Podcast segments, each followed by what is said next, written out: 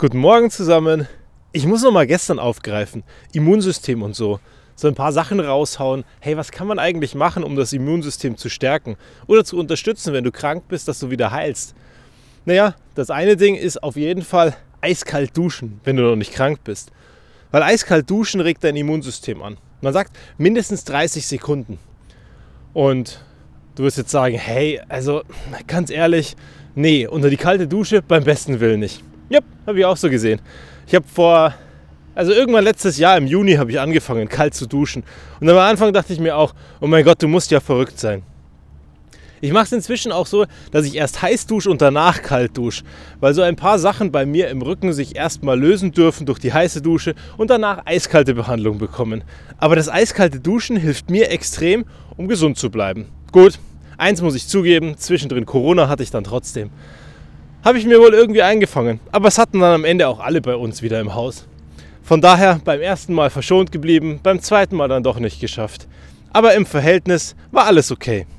Ansonsten, wenn du krank bist, ein heißes Bad oder eine Infrarotsauna, wenn du sowas hast oder irgendwo darauf zugreifen kannst. In manchen ähm, Saunabereichen gibt es Infrarotsaunen oder in manchen Hotels oder vielleicht hier oder da in irgendeinem kleinen Laden, wo man dann entsprechend so eine Art Solarium hat und dort zusätzlich eine Sauna drinnen hat. Und das ist super spannend. So eine Eissauna gibt es leider nicht mehr, zumindest bei uns in der Region nicht mehr. Die hat vor einigen Jahren dann doch wieder geschlossen. Spannend hätte ich es trotzdem gefunden. Minus 196 Grad irgendwie da rein und also ich meine, man hat das dann nicht komplett, aber auf der anderen Seite spannend klingt das schon. Ausprobiert hätte ich es auf jeden Fall. Hab's leider nicht. Ist zu lange her. Aber so eine Infrarotsauna, die kann auf jeden Fall was bringen. Und ansonsten habe ich mal wieder festgestellt, dass wir ein kleines Exotenteam sind, das ein bisschen anders tickt.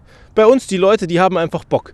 Die wollen die Sachen ausprobieren, die wollen die Sachen bekommen und die wollen Betas testen und die wollen Technik testen und diese ganzen Sachen beim Testen machen sie aus Überzeugung und aus Leidenschaft. Da wenn was Neues rauskommt und das das erste Mal auf dem Schreibtisch liegt, na dann wird das ausgepackt. Dann wird es in Betrieb genommen, getestet auf Herz und Nieren, geschaut, funktioniert das, funktioniert das nicht wenn eine neue Version rauskommt, die nicht für die Öffentlichkeit gedacht ist. Also es gibt ja anfangs Entwickler-Betas, wenn wir über Handys sprechen, also das iPhone und das iPad.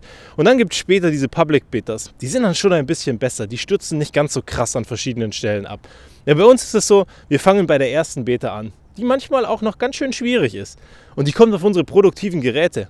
Notfalls hat jeder im Team natürlich ein zweites Gerät, das er wieder arbeiten könnte. Aber vom Prinzip her ist immer auf dem produktiven Gerät eine Beta haben. Warum?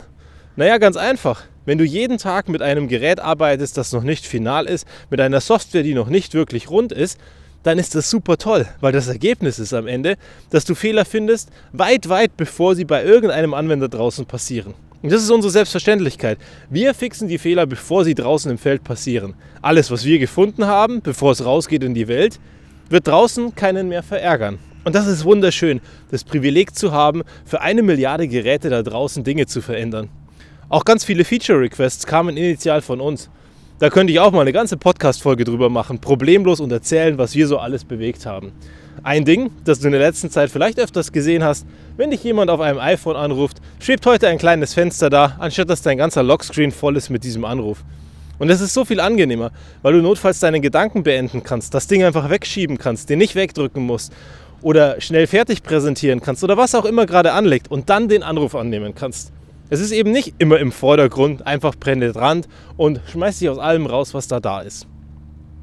Und wenn wir heute uns angucken, wie unser Team arbeitet, dann wünsche ich mir, dass du in deinem Team oder dass du als Person diesen gleichen Elan und diese gleiche Begeisterung findest. Ich meine, klar, vielleicht hast du jetzt im ersten Schritt nicht diesen Job, wo du sagst, ja, genau das, das ist mein Job, das ist meine Berufung, das macht mir unglaublich viel Freude und da gehe ich die Extrameile. Aber dann wünsche ich dir, geh auf die Suche, schau mal nach, find mal raus, was es wäre, weil der Job würde so viel mehr Spaß machen, wenn du motiviert aufstehst und dir jeden Tag denkst, ja, ich muss heute arbeiten, aber eigentlich macht es mir auch wahnsinnig viel Freude. Und dann sind die Tage gar nicht so tragisch, wo es mal derber, härter und schwieriger wird, wo es vielleicht dann doch mal unangenehme Dinge gibt. Weil auch da, ich möchte dir nicht die Illusion rauben, aber realistisch musst du sein. Es wird keinen Job geben, wo du am Ende nicht irgendwelche Dinge machen musst, die dir vielleicht doch weniger Freude bereiten. Aber du kannst entscheiden, wie viel es davon gibt und du kannst auch entscheiden, mit welcher Laune du diese Routinetätigkeiten machen musst, die dir keine Freude machen. Weil am Ende, wenn du sagst, hey, ich packe das jetzt an und dann bin ich nach zwei Stunden durch und danach kann ich mich wieder mit dem beschäftigen, was mir wirklich Spaß macht, dann ist es halt eben auch gar nicht so schlimm und ratzfatz erledigt. Wenn du allerdings den ganzen Tag damit verbringst, dass du rumflänzt wegen diesen zwei Stunden, die dann irgendwann sein müssen, war der ganze Tag eben trotzdem scheiße. Aber auch das ist deine Entscheidung am Ende. Und wir haben uns entschieden, wir machen mehr. Wir haben Freude und wir machen was Besonderes, weil das uns jeden Tag motiviert. Wie das bei dir ist, ganz ehrlich, ich habe keine Ahnung davon. Aber ich persönlich würde mir wünschen, dass du etwas findest, wo du morgens aufstehst und sagst, hey, heute ist ein guter Tag, ich weiß, was mein Beitrag ist und ich freue mich drauf, dass die Arbeit wieder losgeht. Unabhängig davon kannst du dich natürlich auch freuen, dass heute Freitag ist und das Wochenende startet und ein bisschen mehr von dem tun, auf was du auch noch Lust hast. Bis zum nächsten Mal.